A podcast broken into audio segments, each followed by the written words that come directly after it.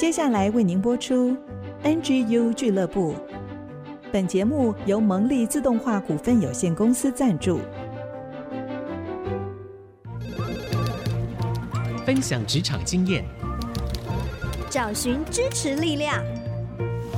NGU 俱乐部，高美祥、黎元月主持，陪你一起 Never Give Up，点燃永不放弃的热情。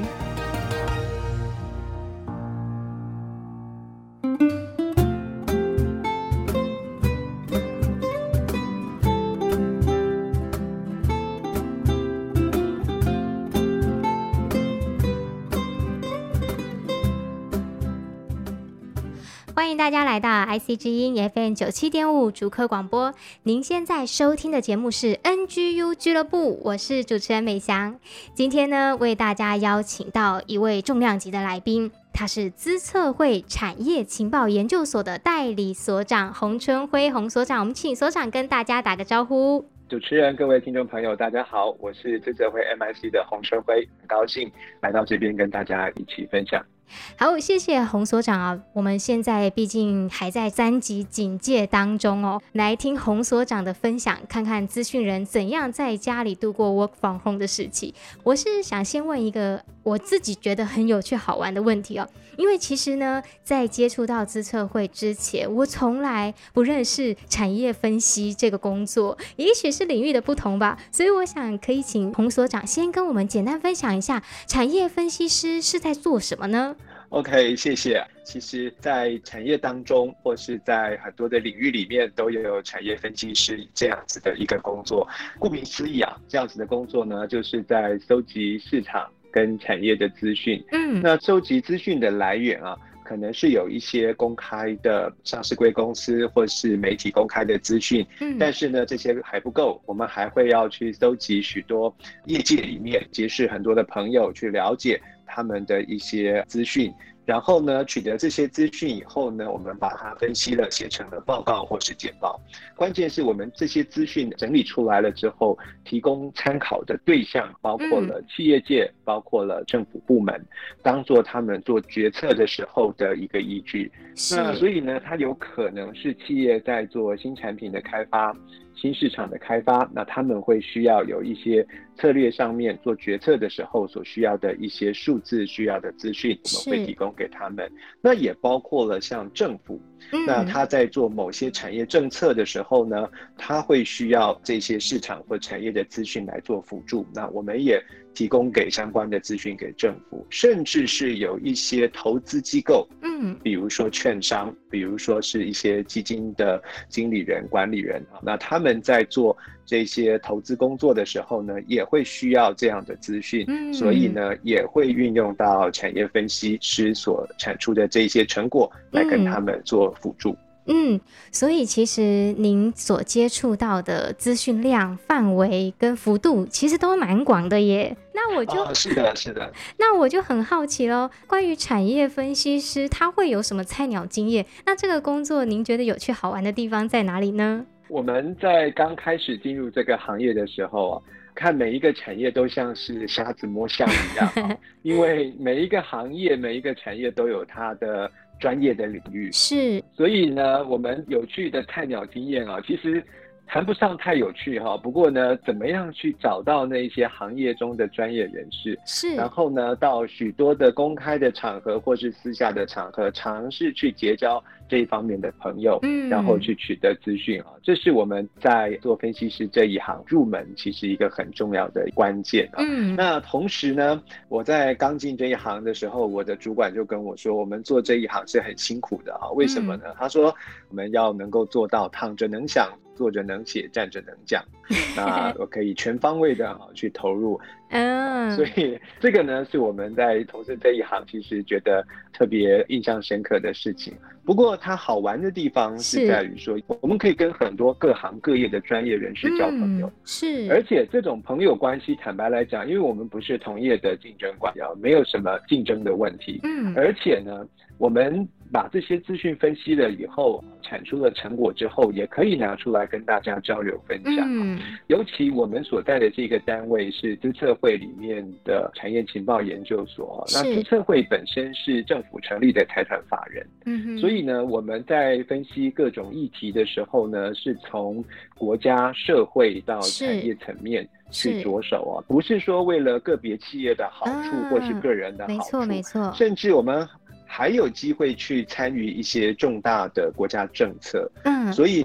这样的工作，坦白来讲，其实长时间下来，其实可以带来很大的成就感。嗯，我的之前的主管讲了一个非常激励人心的话，对我们的同仁说：“他说我们做这个工作啊，就像宋代理学家张载说的一样啊，是为天地立心啊，为生民立命啊，为往圣继绝学，为万世开太平啊。我们是这样子彼此互相鼓励的啊。当然，那是一个崇高的理想啊，我们还在努力当中。哇。”真的是想象不到，如果有机会能够参与在这么多重要的决策当中，其实每一刻更显得战战兢兢了吼。啊，确实确实。嗯，那我也想继续请教洪所长，因为。台湾这个疫情也延烧一阵子了嘛，其实，在世界上，新冠疫情早就改变了全世界的工作也好、学习也好、贸易方式也好。这段日子，台湾所有的国民上上下下齐心抗疫，虽然艰辛，但是整体而言，我们还算在进步当中。这段时间，就产业分析师的观察，您觉得我们国家的优势在哪边？那接下来我们要面对哪一些挑战呢？确实啊，新冠肺炎。改变了世界的工作也好，嗯、学习也好，或是做生意的方法。其实我们产业界的朋友很辛苦哦。我想，特别是竹科园区的朋友，嗯、为什么辛苦哦？嗯、因为在新冠肺炎之前，还有一个大事件也影响了大家，嗯、就是我们看到的美中的贸易战。是。那在美中贸易战都还没有结束的时候，我就又发生了新冠肺炎的疫情了。所以呢，我们这样讲。整个高科技业的供应体系是过去两三年之间都是处在一个极度混乱。非常不确定的一个状态底下，是，而且这个混乱跟不确定不是来自产业本身，嗯，是来自于外部的这一些环境的影响，是。但台湾的厂商，台湾的科技业，坦白来讲，在这一段期间的表现，我们光从数字来看，其实是相当不错的，嗯，他们的整体的出货也好，营收也好，都在成长，是。那一个很重要的关键。为什么我们在这些外部环境变动下还能够维持好的表现？关键在于我们的产业聚落其实相当的完整。嗯，我们常常开玩笑说，从台北到高雄。走一遭下来，这是一日生活圈嘛？嗯，那么在这一日生活圈里面呢，基本上你要做好一个高科技产品所需要的零组件、需要的材料、需要的软体啊，嗯、基本上你都可以找得到。哇！所以呢，台湾有很棒的生态体系，而且坦白来说，台湾的业者有非常好的管理能力。嗯，他们做事有效率，而且更重要的事情是值得客户信赖。嗯，这里面呢。真的最关键、最关键的核心优势啊，就是台湾的人才。嗯，我们真的有很棒的工程跟管理的人才啊。谢谢工程师们。对，不是因为今天对我们主科的朋友讲这讲这句话，是这是举世公认的。是是。那么当然也有人比较心酸的说哈，台湾的科技业的人才就是奶超舞动堂。血泪换来的。但是呢，但是我们还是回过头来看哈，在疫情的这段期间，是台湾的上半场的防守其实是做得很好。嗯，那么我们的主力科技产品，像是笔电，或是桌机，甚至是手机啊，也刚好是疫情期间我们在讲 work from home 的一个重要的设备。所以这段期间，国外的市场因为封城，因为各种原因都不能够在外的时候呢，大家 work from home 的结果就是拼命的买笔电，买更多的网络设备，买更多的这些产品啊，连我都买了。确实，所以我们就看到说，这段期间科技也有这样的融景。这是我们的优势啊，嗯，但问题来了，那我们后半场我们怎么去打好这个防疫的战争？对，那么这才是我们认为接下来的关键。嗯，那我想请洪所长简单的跟我们说一下，接下来下半场怎么打呢？这个疫情的后半场嘛，我们刚刚提到的防疫的战争，台湾本来在今年以前我们比较少看到严重的疫情。但坦白说，确实，我想我们每天下午两点都等着看，今天是不是有机会确诊数在下降啦？嗯、我们的。管制的措施是不是可以松绑一些些？嗯，但是呢，我们看见的是疫情真的是最大的不确定性的来源。嗯，坦白来讲，有很多的朋友想问我说，包括我的女儿、我的太太都会问我说：“哎，爸，你觉得什么时候会解封？”哈，是，我说讲出去就变假新闻了 啊，因为我也不知道。坦白说，啊，那我也知道有许许多多的教会也好啦，很多的我们的朋友也都在为这个疫情的控制来祷告哈。是，但是呢，我们认为在这段期间，我想疫情是有机会因着疫苗慢慢普及，打疫苗之后，它有机会缓和。但是缓和了之后的挑战是什么？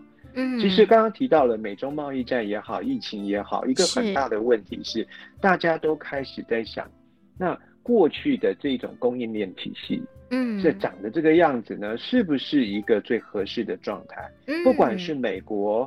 欧洲、日本甚至东南亚国家都觉得说啊，原来因为疫情会导致我们很多的供应链断裂，对，所以会想要在他们的国家之内去构建一定程度的供应体系。嗯，那这个时候呢，我们呃，包括我们竹科在内的朋友，我们就会看到越来越多国外的政府也好。国外的客户也好，开始有这个需求，你可不可以到我们附近来设点？嗯，这个点不但是一个 sales office，只是一个办公室而已，嗯，他们要有一定的产能。是这个时候呢，我们的跨国经营、跨国生产的能耐，嗯，就是一个新的挑战了。嗯，我们有一些大型的终端制造业者有这样的能力。可是未来呢，因着大家对疫情之后想要有这个我们讲韧性的供应链，也就是说，这供应链要能够在各种环境下都能全球运作的时候呢，是他们会要求一些在地化的生产。嗯，那这个时候我们的厂商。大业者、大型的像电子五哥，大概有这样的能耐。可是中小型的业者，甚至是上游、嗯、啊，我想竹科有很多半导体的制造的朋友。嗯、那么我们到这一些主要国家设厂的这些需求，甚至是压力会越来越大。嗯，那在这样的情况下，不管是疫情的后半场，或是疫情之后，台湾的供应链如何在全球生产布局，具有好的这个运筹的能耐，全球运筹的能耐的养成，更重要的还是人才。嗯，我们有没有这个全球化经营的人才，以及跟各国人才的交流互动，这会是一个很重要的关键的核心能耐。嗯，谢谢洪所长帮我们分析的。虽然瞬间我感觉我来到一个科技节目。但是呢，我觉得给我们一个全球产业的眼光。当然，回到所长所说的，最重要的还是人才。那我觉得也从所长的观察当中看到很肯定，在台湾基层，好啦，虽然说工程师也算是基层嘛，科技产业的基层，真的是感谢这一些工程师半导体产业在台湾帮助我们整个国家站稳脚步。当然，相对的挑战也有。那我觉得，也许对我。我们的的一般民众来讲，我们可以看到我们国家的优势。那相对的呢，在疫情当中，如何继续发挥创意，在各个领域当中能够有好的产能、好的表现，也是我们可以继续往下思考的部分。好，这一段我们谢谢所长的分析哦。等一下休息一下，第二段回来就会跟大家比较息息相关。到底 work from home 在家工作，在宅工作的这段时期，职场人要怎么来调试自己呢？我们就休息一下，请所长再来帮我们分析喽。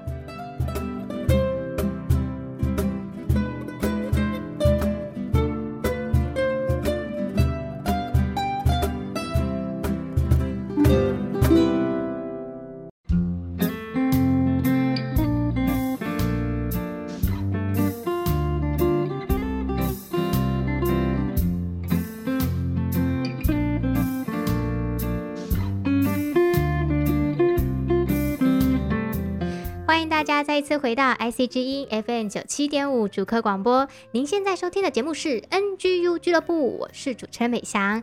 今天呢，诶，我们走科技线哦，为大家邀请到的是资策会的产业情报研究所代理所长洪春辉洪所长哦。洪所长啊，做产业分析师的工作非常多年了，对于整个全球台湾有非常多深入的调查跟研究，所以今天。请到他呢，我觉得很开心。虽然我们不是用一个科技领域的观点来分享，但是其实我们生活当中仍然有很多可以运用到这个部分。所以我就想要来请教所长，从中央到地方，我们大家都把防疫视为作战，真的都很认真。我想要请所长分享哦，您观察到科技跟资讯是怎么样来做防疫的工作呢？好的，谢谢主持人的提问。我们确实看到这一段时间大家都很积极的防疫哦，在每一个环节上大家都很努力。我们也看见在这段时间科技资讯的应用，不管是防疫或是医疗相关的工作上面，大量的被使用啊。是从比较专业的领域，包括我们知道像疫苗、像药物的这些研发。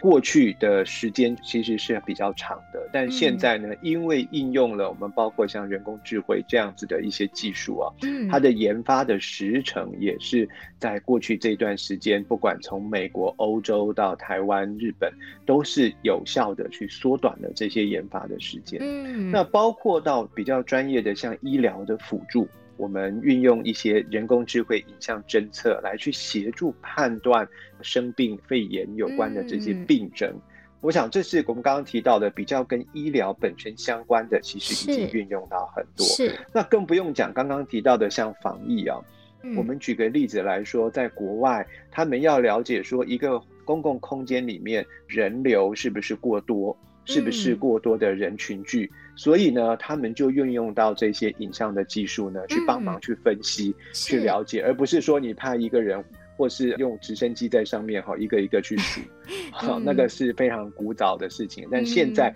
大家有运用这些技术，更不用讲现在最常见的，我们进到一个办公大楼，像现在在我家附近要进到 Seven Eleven，他们在门口呢，他就有可以扫条码。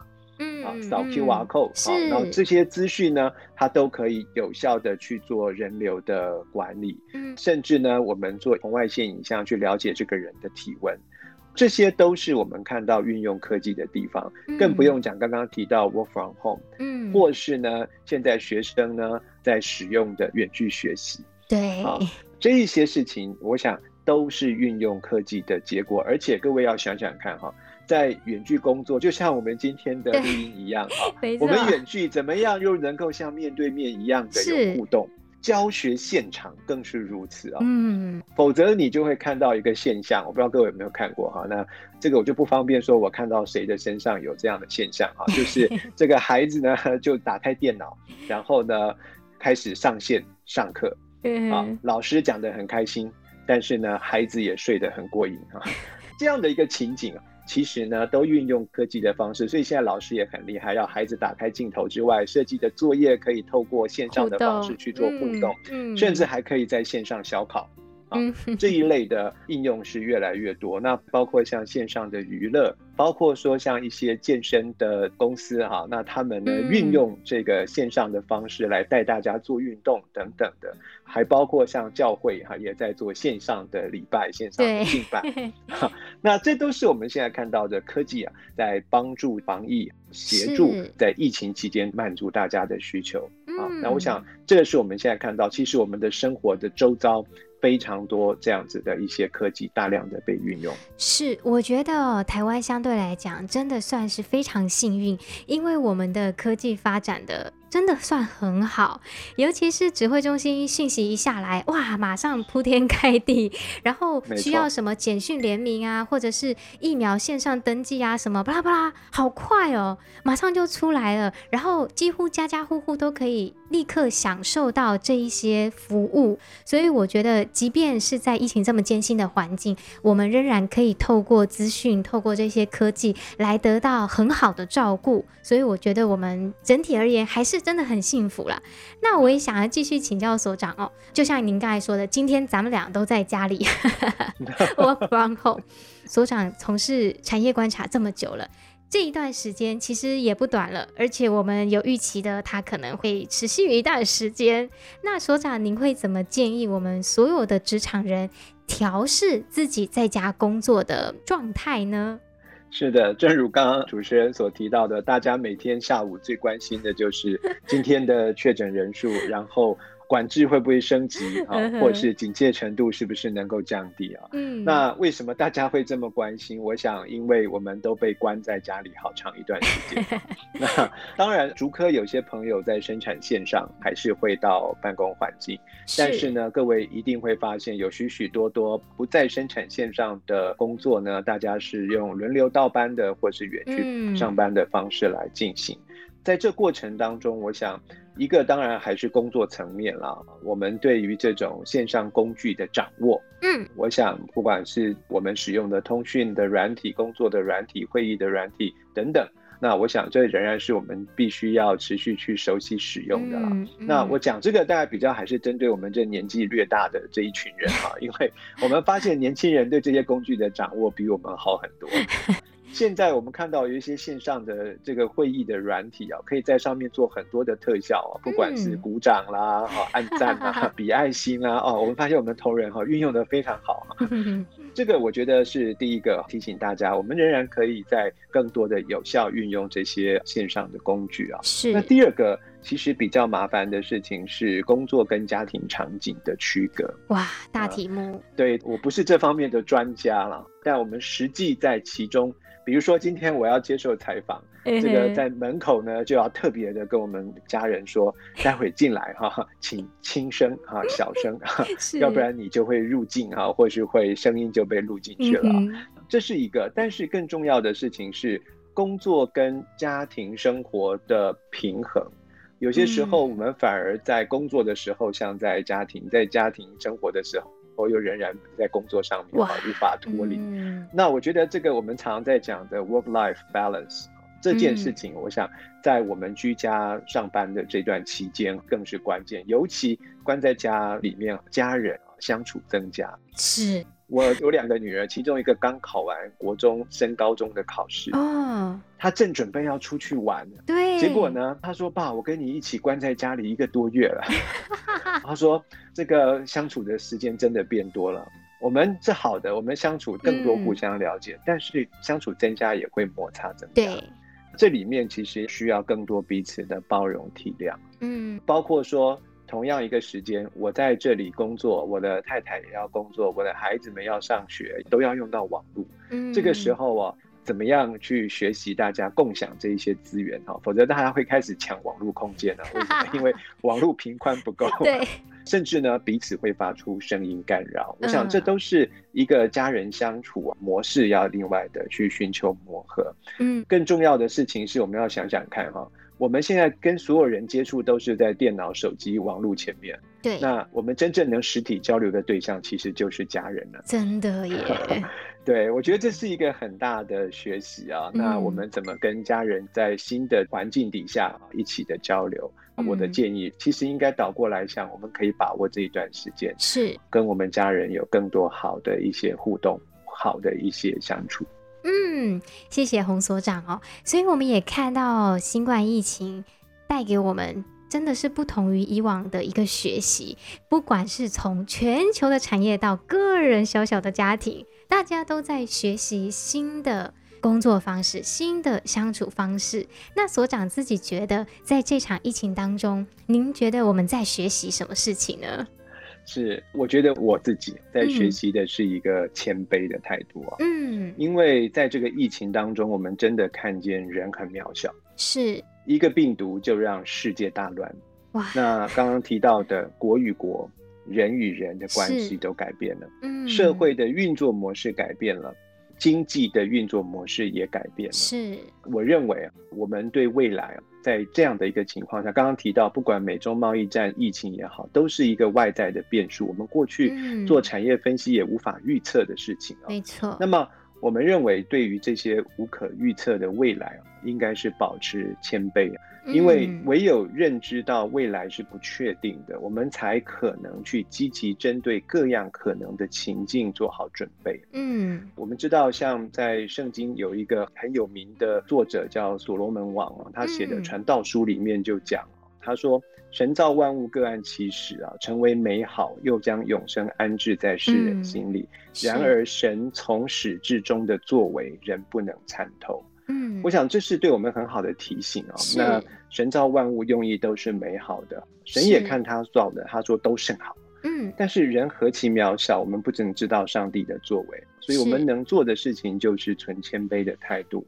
那未来其实坦白来讲，我们也不知道疫情什么时候会结束，未来有各种可能的状况，我们能做的就是做好准备。所以我们现在在企业中工作或在任何地方工作，其实坦白来讲，面对未来。就算没有疫情，就算疫情过去了，还是充满了不确定性。是，以我的工作来说，我常常需要分析各种产业状况，要做预测。嗯，但所有的预测都有一个共通的特性，就是不准。因为没有人能够真正掌握所有未来发展会影响的变数。嗯，这事情只有在神的手中，在上帝的手中，嗯、所以我们能够做的就是谦卑的做好所有的准备，喜乐的迎接每一天的挑战。嗯，未来明天的日子其实，在上帝手中，但是呢，我们能够做的是谦卑，谦卑自己。准备好自己，迎接明天的挑战。谢谢所长的分享哦，我觉得真的很棒。如果这个是上帝给我们的一个功课，我们就要把握机会来好好学习。那我们这一段休息一下，我们就待会再回来喽。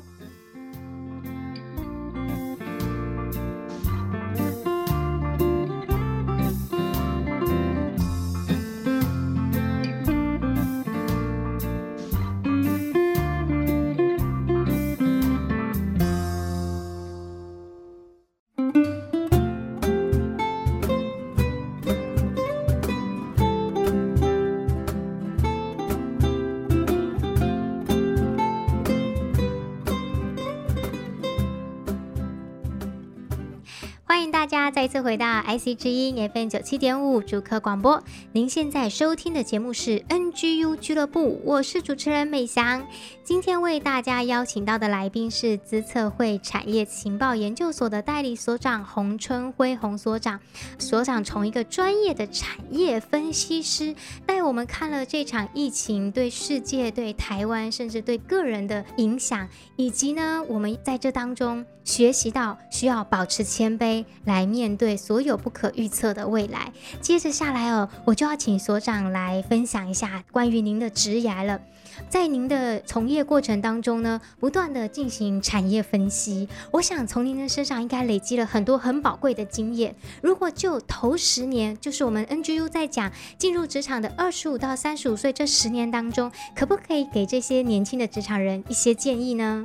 好的，谢谢。坦白说，我们看到现在的年轻朋友啊，我们其实是相当羡慕的，因为现在的年轻朋友呢，他们有很多很棒的这些资源，可以接触到很多的资讯，而且啊，我也发现现在的年轻朋友充满了创意。嗯，不管是在我的办公室环境里面，或是在其他的地方，我们都看到了其实充满了创意跟活力的年轻朋友。这也是现在的产业所急需的人才。我们也看到说，因为在外在的环境啊变化非常的快，是那么不断的有新的产品也好，新的服务也好，一直的推陈出新。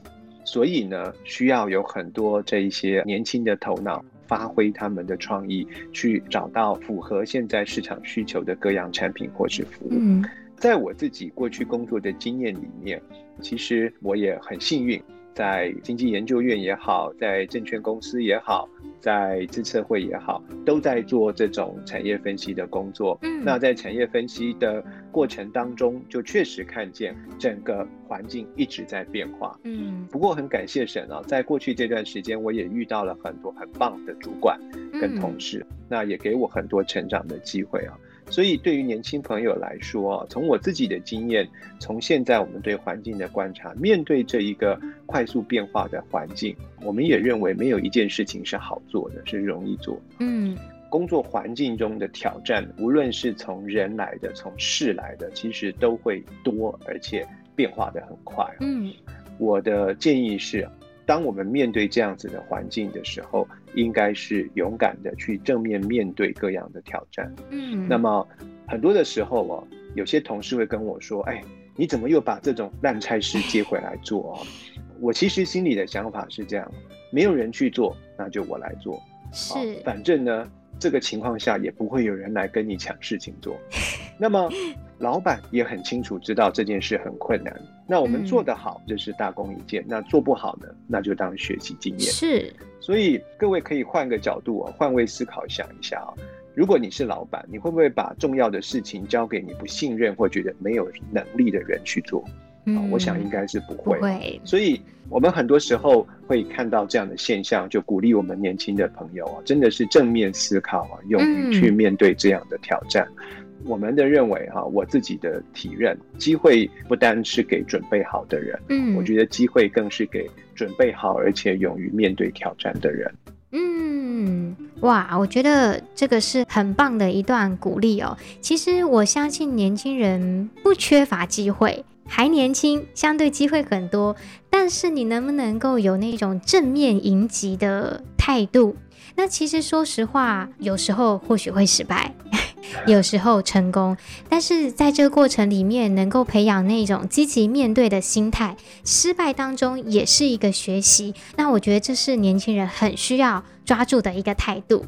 那最后呢，我就想要请教所长喽，因为 NGU 俱乐部就是 Never Give Up，永不放弃。您觉得要如何保持在职场当中有一个永不放弃的精神呢？我非常喜欢 NGU 这个名称 Never Give Up。正如刚刚前面所提到的，环境在变化，嗯，那变化的速度越来越快，是资讯的量越来越庞大，我们所要处理面对的挑战也越来越艰困。有许多新的事物需要学习的也越来越多，嗯哼，所以我认为，就我自己的理解哈，NGU 的精神，我们确实正如刚刚所提的，是正面去面对挑战。是。那么环境是不确定的，但我们认为在不确定的环境之下，存最大的盼望，做最好的准备。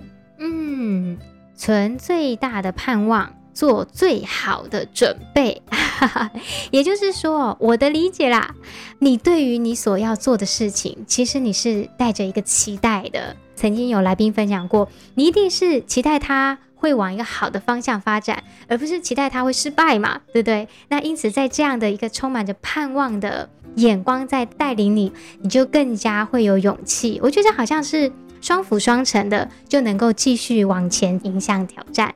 好，我们今天呢，真的非常感谢洪春辉洪所长给我们的鼓励还有分享。谢谢，谢谢大家。那我们就要休息一下，最后一段我们就请小月姐姐来跟我们分享看好剧、提升职场竞争力的追剧神器。我们就休息一下，再回来喽。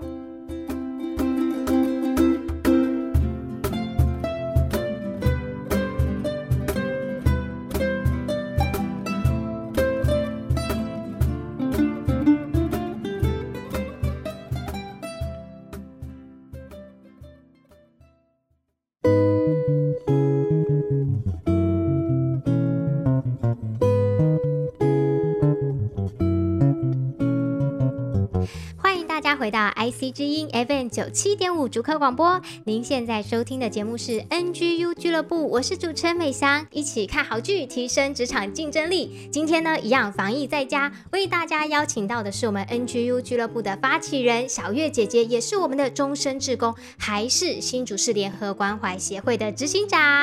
大家好，我们一起看好剧，提升职场竞争力。并且回归家庭，抓住家庭的幸福力。是因为七月暑假到了嘛？虽然我们职场人没有暑假，但是我们也想沾沾这个暑假的放假 feel。小月姐姐，我们宅在家要看什么好剧呢？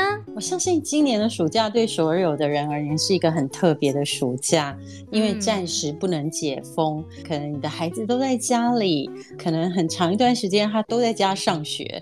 哦，然后我们也有很多人需要在家工作。这个暑假我觉得是一个特殊的暑假，我就想要选一个可能老少咸宜都可以一起看的剧。是，那这一出韩剧呢，是年轻人一直跟我说，大家都喜欢看韩剧，而且呢，这出韩剧是最近收视率最高的，它已经是第二季了。是，它第一季就已经打败很多很多有名的大咖明星了。嗯，那这个叫做。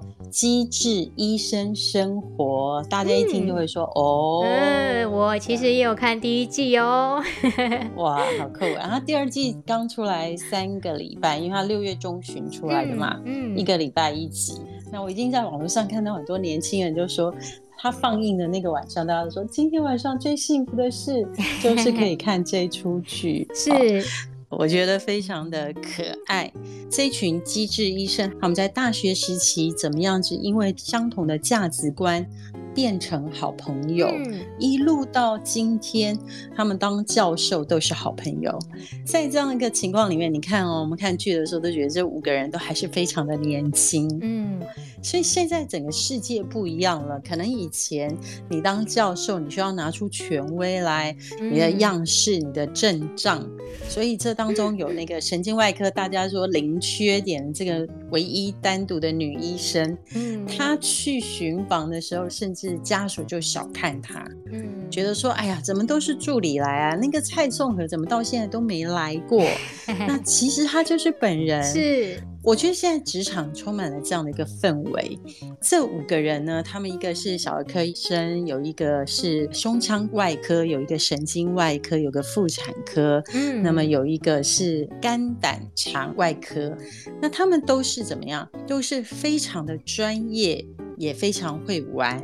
对待病人呢，真的把病人当做他们的家人，他们非常非常的在乎怎么样子用尽他们所有的心思把病人医好。嗯，第二季有一个我觉得非常温馨的故事，真的是可以在职场上拿来讨论、拿来思想。其中有一个病人，他是一个年轻的爸爸，早上呢，他要出院的时候就跟医生说：“我要出院哦，因为呢，我赶着要去帮我的儿子过儿童。”节，嗯，到了晚上，车祸回来，脑死的状态送回来，嗯，所以他需要捐他的器官。是。这个医生，就是这五个人唯一有小孩的这个医生，所以他觉得说，我做一个父亲，嗯，我的孩子跟他的孩子年龄相仿，他就非常坚持，一定要过了十二点才宣布病人去世，然后再开始做。内脏的这个移植手术，嗯，就是不要在儿童节的那一天，嗯。对，他就是希望呢，每一年到儿童节的时候，这个孩子不会想到说，当我要庆祝儿童节的时候，就是我爸爸去世的时候。嗯、哇，对，嗯、起先他没有说出他的用意的时候，他的这些实习医生啊，他的助理就跟他说：“老师，我们已经不知道熬夜多少天了，嗯，今天你可不可以早点开始做这件事啊？赶快做完，我们都要回去休息，我们累毙了。”嗯，然后他才说。出他的考量，他的看法的时候，大家都低下头来。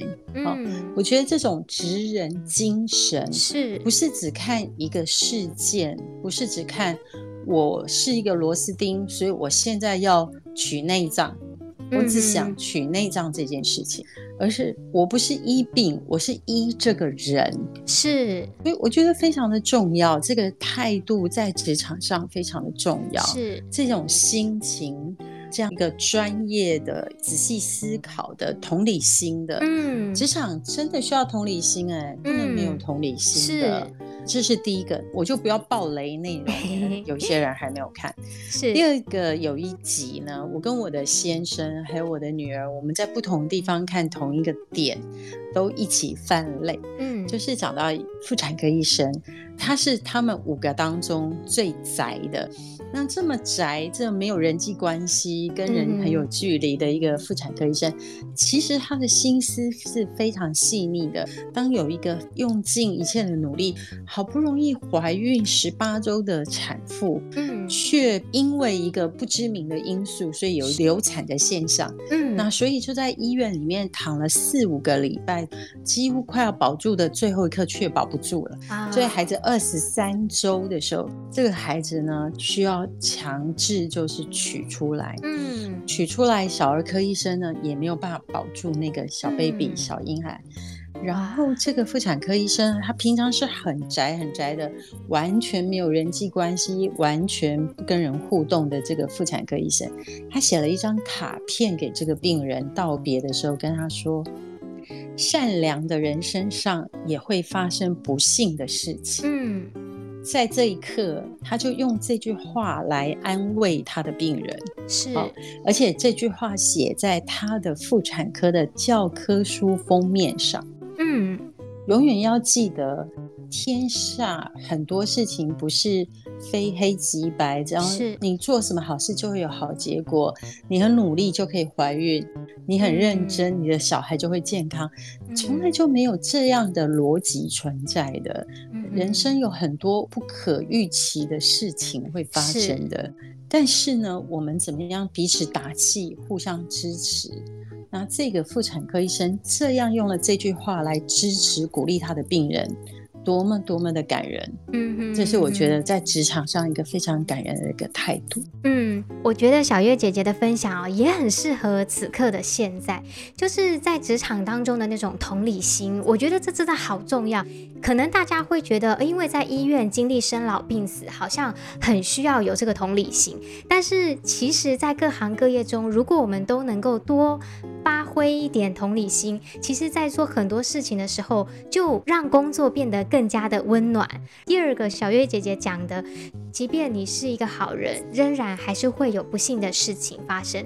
但是这个时刻，如果我们彼此之间人与人的连接，还有心与心的连接，我想这都能够帮助我们来度过这一段艰辛的时刻。对，真的，这个疫情是意外。嗯，在这个时刻。那我不知道所有的听众朋友，除了追剧之外，你们也喜欢听故事吗？防疫在家带小孩很不容易，对不对？爸爸妈妈可以追剧，那小孩要追什么呢？我要来向听众朋友推荐哦，在 IC 之音，我们有一个节目叫做《晚安月亮床边故事》，而这个节目呢，从二零一零年开播到现在，已经超越了十年。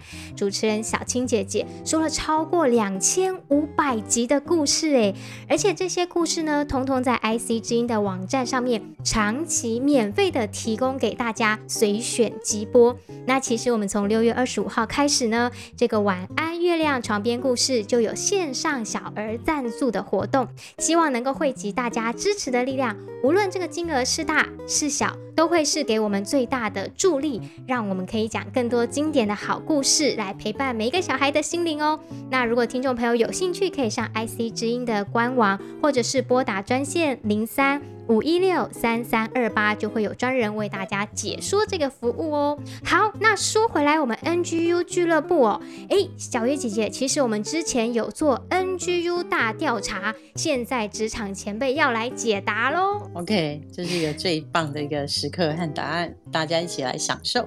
嗯，我们要来听。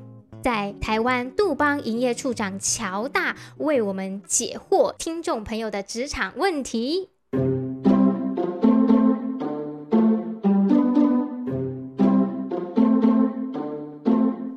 各位 NGU 俱乐部的朋友，大家好，我是乔大。今天应小月姐姐的邀请来回答大家的问题。有一个问题是问到，他也知道要找到自己的唯一，然后做到第一。但是在目前的工作生活上，好像没有找到他自己的唯一，不晓得自己擅长做什么，不晓得该怎么办。乔大给的建议呢，是从自己喜欢做什么开始寻找，不管是生活上，不管是工作上，有没有什么事情会让你废寝忘食，让你不用别人催促也可以自动自发，很开心的把它完成，并且结果了之后，你会觉得很开心，很满足。这样的事情可能就是你喜欢做的事情，从你自己喜欢做的事情上，看看还有没有可以继续发展的空间，或者呢，你也可以找到你信任的朋友或者是长官，也跟你有一定程度的了解的。那从他们的观察里面看到，你喜欢做什么，你擅长做什么，你做什么事情会很快事半功倍的可以把它完成。透过别人的观察，有时候可以弥补自己的一些盲点，这些部分也可以作为你的参考。从这里出发，慢慢的找到你自己喜欢做的事情，努力的在这样的事情上找到对的方法，把它做到最好，就可以找到你自己的唯一，做到你的第一。以上是乔大的分享，希望对你有帮助。谢谢。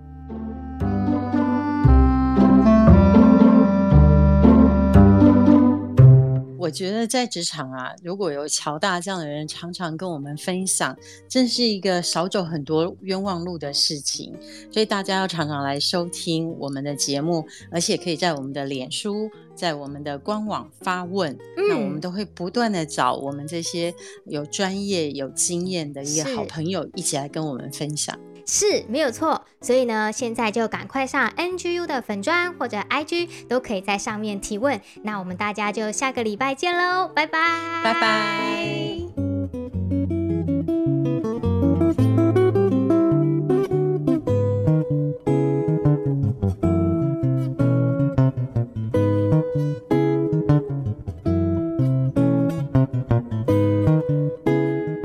上 NGU 俱乐部由蒙利集团赞助播出，蒙利集团邀您一起在职场、家庭、人际上 Never Give Up。